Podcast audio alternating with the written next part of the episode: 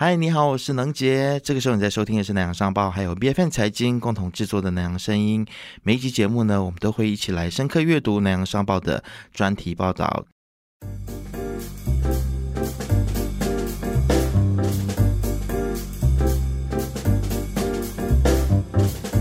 这次的，我们来欢迎南洋双胞的资深记者天华。哎，大家好，能姐好。是今天我们要来探讨的是天华的这一篇独家报道，叫做《华发生银》哦。是的，我必须要问你的，就是你的主题真的是越写越短呢？你是在挑战自己吗？所以，我我相信有收听这个节目的朋友，包括能杰，每一次都跟我进行访问的时候呢，都发现到我们的这个标题有一些一些转变哈，一些变化。对，你从以前大概十多个字，到变成十个字以内，然后八个字以内，你现在就是已经剩下四个字了。我们下一篇在录音的时候，会不会只剩下一个字或两个字？越来越王菲对吗？那个感觉是你很省话啊。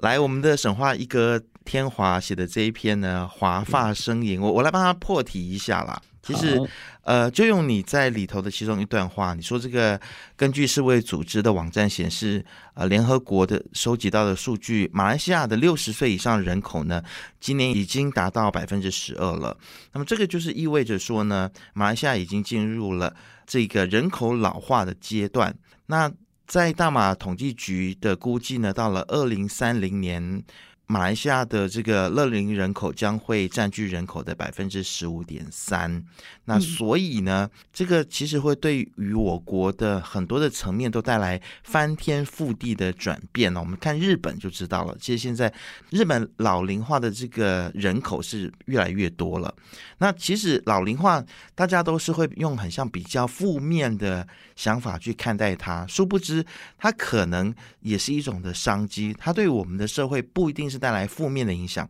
它可能也有正面的，比如说有商业的机会在里面，但是它也有可能是商机，是伤害的伤啊，就看我们用什么样子的角度来去看老龄化的这个趋势了。那其实天花，你写这一篇华发生银，就是银是这个金银财宝的银啊，那你你可不可以跟我们的观众先解释一下，究竟什么是银发经济呢？是的，嗯。所谓的银发经济呢，就是大家啊的谈的那种 silver economics，就是说任何能够从热龄群体里面啊带来的经济效益呢，无论是衣食住行还是任何的种种消费，它都是一种啊银发经济。那除了我们一般所认识到的那些所谓的看护、治疗，还有就是。饮食、保健、医疗之外呢，其实还远远超出我们的想象。就像是这篇专题，我们有访问好几个不同的人士，包括这一个北大，就是北方大学经济系的这一个教授，还有一些相关的人士呢，他们就告诉我们，原来银发经济其实里头也包括了我们意想不到的啊，休闲旅游，还有就是看护，另外还有包括乐龄的这一个俱乐部。甚至是有关乐龄人士啊，经常所需要到的那一些陪伴，都是。另外也有一些是延伸到科技领域的。怎么说呢？比如我们这边有的是呃那种智能手表型的，戴在自己的手腕上。然后如果老人家的心跳有不规律的话呢，它会发出一些啊警示。那么也有一些是随传随到的那种传呼机功能性质的智能手表。甚至是包括了哈啊替老人家啊搬搬抬抬的那些机器人呢也有，所以其实银发经济呢是非常的广，因为它涵盖了乐龄人士的方方面面。嗯，其实很多人在谈到这个乐龄人士的时候，或者是我们在想象我们以后年纪越来越大的时候呢，就会觉得说，可能消费力就没有像现在有在工作赚钱的时候来的这么多。很多人都在讲说，比如说马来西亚，我们有公积金嘛？那公积金我们每个月大概如果消费一千马币的话呢，大概就很足够我们一直用到我们离开这个世界的那一天啊，就是所谓养老金的概念啦。但是其实你在这一篇的专题里面，你很像对于说。这个族群，银发人士这个族群啊，它其实不能够带动经济，因为它的这个消费力比较低。你很像打开了我们不不同的视野，就是很像你有不同的见解，对于整个乐龄群体，对于我们国家的经济格局跟人口这个结构不断的改变，其实你也像有不太一样的看法，是不是？哎，是的，能姐，我在跟这个北方大学的经济系教授呃进行访问的时候呢，他也打开了我的一个想象空间哈。他告诉我说，目前的这些乐龄人士呢，他们受教育的程度水平比较高。那再来就是因为当时他们成长的这个阶段，恰逢是我国经济起飞的这个八十年代、九十年代嘛，所以他们其实也也蛮有自己的消费能力。不但如此哈，他们本身呢，啊，也因为在马来西亚进入九十年代过后有。种种种种的这些投资配套，比如说无论是啊炒房的、炒股的，甚至是啊甚至是虚拟币，还是一些可能不太正当的，我们知道的这些金钱游戏，种种种种的呢，都让他们呃拥有不少的这些积蓄哈。在这样的情况之下呢，他们的这个消费能力呢，是真的远超我们的想象空间。他不太再像以前我们所谓的那种，呃，老人家就。没有什么样的一个消费能力，因为老人家他已经把他的钱拿来供屋子，甚至拿来供孩子读书，甚至是给了孩子。但是现在的这个热龄人士呢，真的很不同，所以呃，这也是为什么我们可能在观念上要有一定的这一个转变。嗯。其实我们从传统认知的，比如说是医疗啦、看护、保健，还有这个养老院以及这个所谓的一些病老院之外呢，其实银发经济它究竟还能够拓展出哪一些领域呢？因为感觉上还是回到我们之前想的说，对于乐龄人士的这个想象，就是他们是比较不会花钱的。那么除了就是去旅行啊，或者是说衣食住行方面的需要之外，其实。还有哪一些方面的一些经济效益呢？是，那能接像我们刚刚一开始有谈到的，就是热龄人士最最看重的哈，感觉上最迫切需要的，就是所谓的那种看护啦、医疗啦等等之类的。那除了这些所谓的 nursing 或者是 healthcare 或者是 medical 之外呢，其实我们也发现到，在金融领域、呃保险领域也有一定的这些部署。可能因为他们意识到这个乐龄人口开始越来越多之后呢。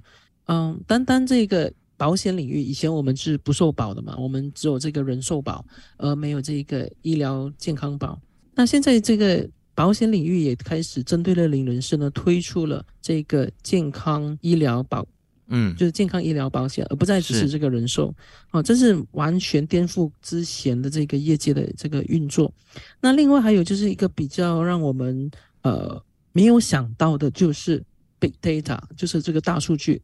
原来我们会发现到说，诶 b i g data 就是年轻人的玩意儿，因为可能要知道年轻人的取向啦、口味啦、爱好啦、习惯，所以针对这些有能力消费的群体呢，许多企业都会蛮蛮看重 big data。但是因为乐龄人士现在的热新兴乐龄人士哈，拥有相对高的这个消费能力之后呢，很多公司他们也开始针对乐龄人士收集 big data，所以这个其实呢，也是一个可以发展的领域。嗯，那这也包括之前我们有提到的这一个所谓的呃科技，比如说我们有的那一个呃智能手表的运作啦，还有一个叫做 Personal Emergency Response System，这个也也就是像刚刚才提到的，无论是测量老人家的啊行踪、他的心跳、他的高血压，还是他有紧急事件的时候，他可以随传随到这样子的一个服务。好，嗯，那这还只是我们。想象不到的，比如说就是这个科技跟保险。那另外还有就是我们可能也忽略到的一个事情是，即便是现在拥有的一些服务，比如说书本、音乐，嗯，它都已经有不同的这个拓展。比如说书本哦，以前我们看的书是小小的嘛，那。当你到了一定的年纪过后，你老花、你近视，你就不能看。所以现在一些现有的呃行业也开始针对乐龄人士做出调整，而推出了呃，比如说有声书，或者是字样比较大的书，甚至是一些智能游戏。那还有就是我们有拓展成有这个临终关怀啦，还有经络按摩啦。还有舒适治疗啦，等等等等的，甚至是连这个现有的乐龄场所，就是所谓的老人院呢，哈，他们也推出了以俱乐部方式经营的一种规模。那它就是让乐龄人士可以拥有绝对的自由来啊进进出出，甚至可以自己驾车出去哈。所以他给老人家以俱乐部的方式来享受自己的晚年生活，而不再是那种给人家一种感觉是我被抛弃了。我被遗忘了，所以我就只能够在那个地方没有自主权、没有自主性的离开。嗯，现在是反而让老人家拥有绝对的自由、绝对的自主权，来决定自己的晚年生活，让他们觉得，诶，我不是被抛弃的，我是以俱乐部会员的身份来在那个地方养老的。哦，所以我发现到，不但是引发新的一种。呃，发展新的领域之外呢，现有的领域也开始做出一些调整，嗯，全部都冲着这个银发经济来发展。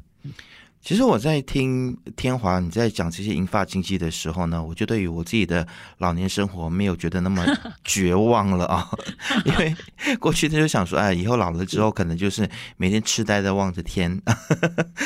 的那种的想象。其实我觉得现在的老人家的生活可能是越来越多彩多姿了，他们的需求也非常的多，所以对于银发经济来说呢，还是有很多的想象的空间的啊。我就记得在前阵子蔡康永他就有在一些公开的。场合说他想要做一档节目，就是呃老人版的《康熙来了》，就是专门做一档节目是给老人家看的，你知道吗？其实。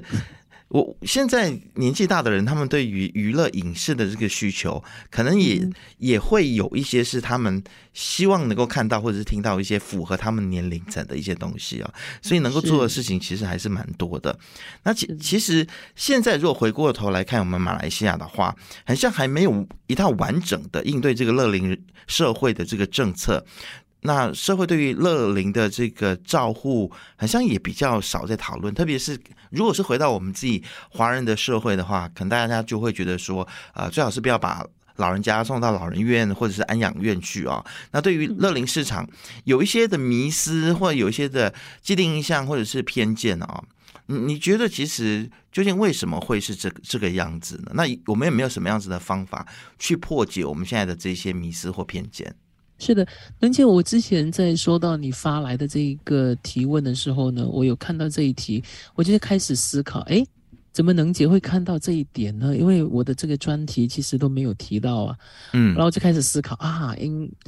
能姐，可能你看到的东西比较深、比较远，那可能是我这专题里面没有提到的。但是就在这个思考过程当中，我反而想起在两年前我写的另一篇专题，也是探讨着乐龄人士的这个投入职场这一块。当时我就访问了一位啊八十几岁的世界级的举重冠军哈，他就在槟城。这个老先生呢。他他已经八十七岁了，当时，那他曾经荣获七届的这个世界冠军，但是非常遗憾的是，有人会在乎吗？没有人会知道。OK，这也是为什么大家很好奇，原来马来西亚有一个八十七岁的老先生的荣获七次的世界冠军，但是你要知道一件事情，他拿的这个组别是乐龄组别，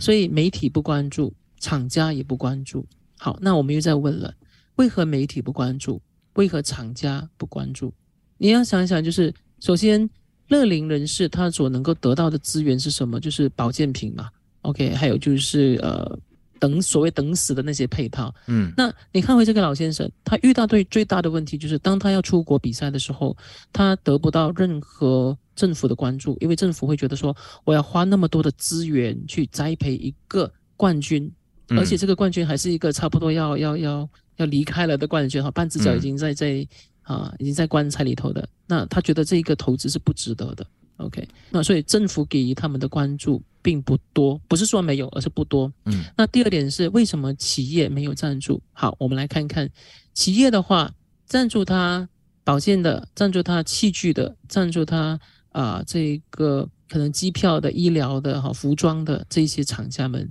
他们能够得到什么？他们可能也得不到什么。嗯，你看，他需要的是一个年轻有活力的样子又帅的一个冠军出来的话呢，那这个冠军能够吸引到的粉丝群才是拥有足够消费能力的一群，嗯，也就是说这个投资是对等的，能够有回酬的，那这些厂家就会支持这个建额。但是乐龄人士呢？谁会是乐龄人士这个建额的粉丝？年轻人吗？不可能。那老年人吗？那老年人可能就为数不多，即便有的话，消费能力可能也不高。当时了，我是说当时，所以这样的一个情况就导致，无论是政府还是厂家，甚至是粉丝们呢，都不太会关注这些热龄人士的啊这些潜在的潜能。嗯嗯。但是也就是通过这一次的这个访问，我们才发现到，哎，原来不是的。现在的新兴乐龄人士呢，远远他的消费能力是远远高出许多的呃八零后、九零后，甚至是七零后。我觉得这个是呃蛮颠覆性的，也值得我们去思考。是，可能大家赚的钱是比我们上一代，如果相对之下啦，可能会赚的比较充裕一些，或者存钱存的比较多哦。特别是在某一些可能在金字塔顶端的人，但是。还是回到一件事情，就是说，可能我们有这个呃足够的这个金钱来支撑我们的老龄生活，但是社会的这个配套措施，或者是社会上面能够提供给我们更好的去安度晚年的这样子的一个设备，我我现在在讲的是老人院，一般上大家都会觉得说把。年纪比较大的父母亲，然后送到老人院呢，就是让他们去受苦。因为我们有看到很多这些负面的新闻，说里面的照护人员啊会虐待老人等等的啊。那所以就会形成说，如果孩子把父母送到老人院的话，就是这个不孝或者是十恶不赦啊，会被社会用异样的眼光来看待。我想要解决这件事情的话，可能就是要去提高我们在这些老人院或者是长者照护方面的这个水平，但是。这件事情要怎么做到呢？我们要如何去更好的去监控这些的老人院，或者是这些经营者？我们要怎么样如何让他们能够提升水平？我觉得这个也是很值得探讨的一个问题。嗯，的确，我觉得我蛮认同这个想法的。但是比较遗憾的就是，我们的有关当局他可能会把现有的这些资源。或者是现有的这个精力和时间呢，会用在带来更大政治效益的一些地方。嗯，好，这也就是为什么我们有时候，因为政治永远都是一个呃一个数字的游戏嘛，多数者为王这个样子。那政府会把相对多的这个心思、时间、金钱、资源都投放在能够带来最大政治效益的地方。那老人群体他们可能还会意识到，嗯。意识到他的这个这个影响力有多深、多大、多广。那在这样的情况之下，政府他确实是忽略了。那在这样的一个情况之下，同样的私人界可能给予的关注点也不多。嗯，除了一些有敏锐嗅觉的啊私人界，他们才开始想到说，诶，也许正是时候让我们进入这个领域来好好的探索了。嗯，其实我我们之前也有访问到一些的私人企业，他们确实是有。比较灵敏的这个嗅觉，然后他们真的是闻到了商机，所以他们可能就会为了让家属更加的安心，所以他就会有很多的设施，比如说你可以随时的打开你的手机，然后就可以看到你的老人家在那边的生活，偷窥吗？对，或者是护士有没有就是虐待你的父母等等，就是安全性的问题啦。但是这个可能还回到说，老人家愿不愿意这样随时这样子被你用手机或者是镜头来监控？对对对对，是。但是它是一种方式啦，我相信还有很很多其他的方式，比如说有用，如果不是看这个非常清楚的画面的话，我记得有一家业者他是用热像仪的方式，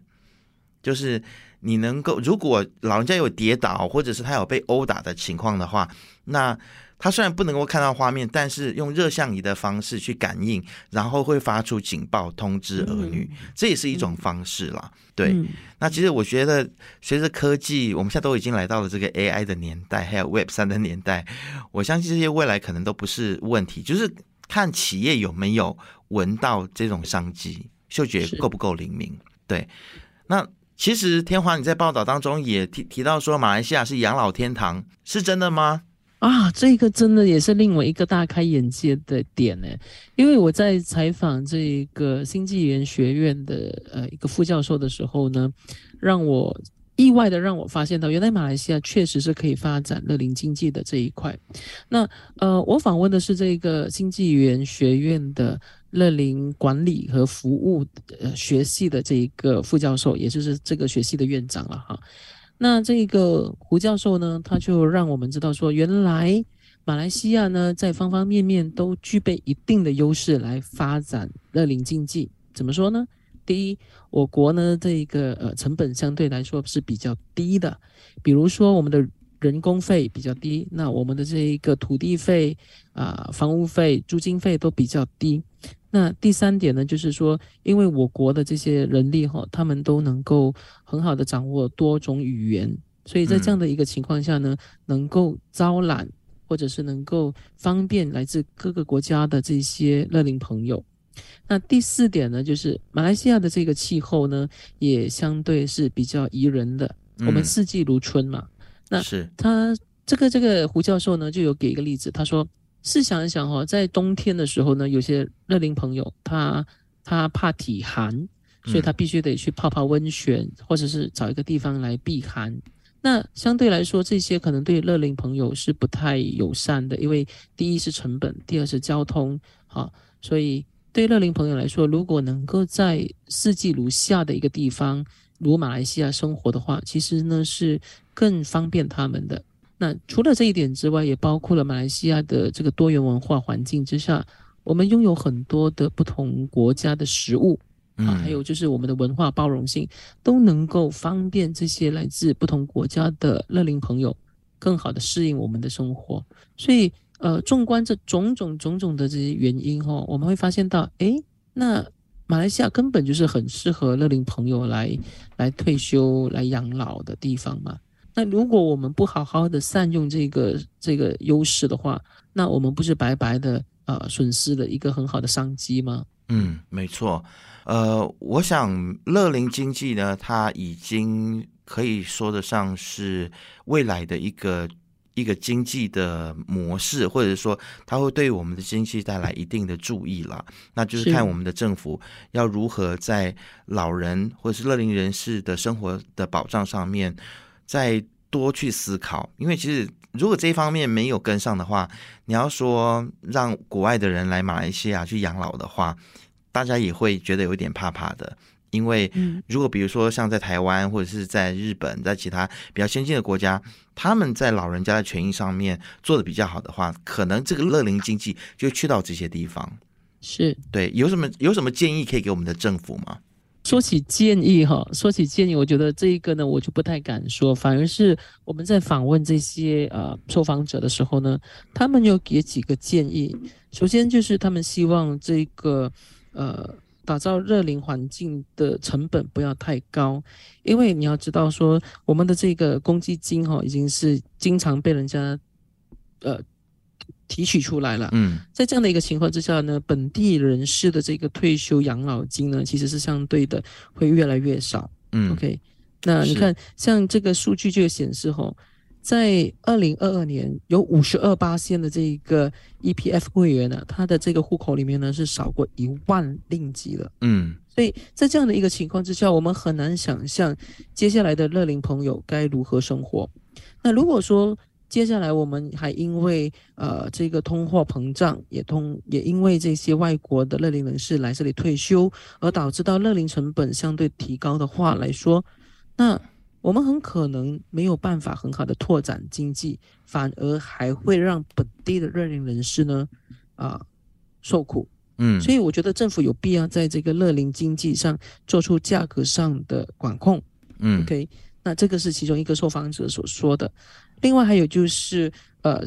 有一些私人界他们在打造这些乐龄服务，包括乐龄的俱乐部、乐龄的养老看护中心，他们都面对到呃。部门之间相互推诿的情况，比如说，呃，有些会认为这一个是家庭发展部的，有些人认为这个是呃卫生部的，有些人认为这是地方政府的，所以在这样的一个情况之下，嗯，其实对业者来说是造成了很大的不便，嗯，另外还有就是一些地方政府，他们可能针对不同的呃地区有不同的这个发展现金要求。好，比如说有些地方是要打造这个廉价屋来作为补偿，再不然呢，就是要提供更多的发展现金，这些呢都对业者带来很大的负担，而这些负担不会是由他们来承担，他们会转嫁给乐龄朋友。那如果乐龄朋友无法承担的话呢，那整体来说，整个循环链呢，并不会得到一个良好的发展。所以最终我们只会看到，我们成了外国乐龄人士的退休天堂，但是本地人却无法享受到，嗯，都会有这些情况发生。所以政府必须得意识到，首先这是一个商机，但是这个商机能不能够很好的让本地人享有，让本地人去开拓，以及如何在汇集。这个经济的同时，吸引外国热龄人士的这个外汇进来的同时，也能够让本地的热龄人士能够取得一个很好的享受的权利。哈，对。其实，如果真的是要发展乐龄经济的话呢，简单讲，我觉得在这篇的专题里面，很重要的一点就是，不只是私人企业要去嗅到商机，其实各方面，包括政府的配套措施也要做好，还有人民的一些观念跟想法，可能也是要跟着改变才可以。然后，我想今天短短的二十多分钟，我们可能还是没有办法。去完全的聊到这个专题里面很多的细节，所以如果大家想要去更多的了解这篇专题的话呢，就可以来到这个南洋商报，呃，来去搜寻华法声吟这个专题，然后或者是在我们的这个节目的呃简介里面呢，我们也把这个链接已经放上去了，大家只要动动你的手指就可以去链接到。天华写的这个非常精彩的专题。好，今天再次谢谢天华来到节目当中，谢谢你。好，谢谢能杰。南洋声音是由财经和南洋商报一起共同制作的节目，你可以在财经的网站、B F M 的手机应用程式、YouTube 以及任何你习惯收听 Podcast 的平台听到这个节目。这个节目呢，我们会不定期的更新。对节目有任何的意见，也欢迎私信到财经的脸书专业南洋声音。我们下次见。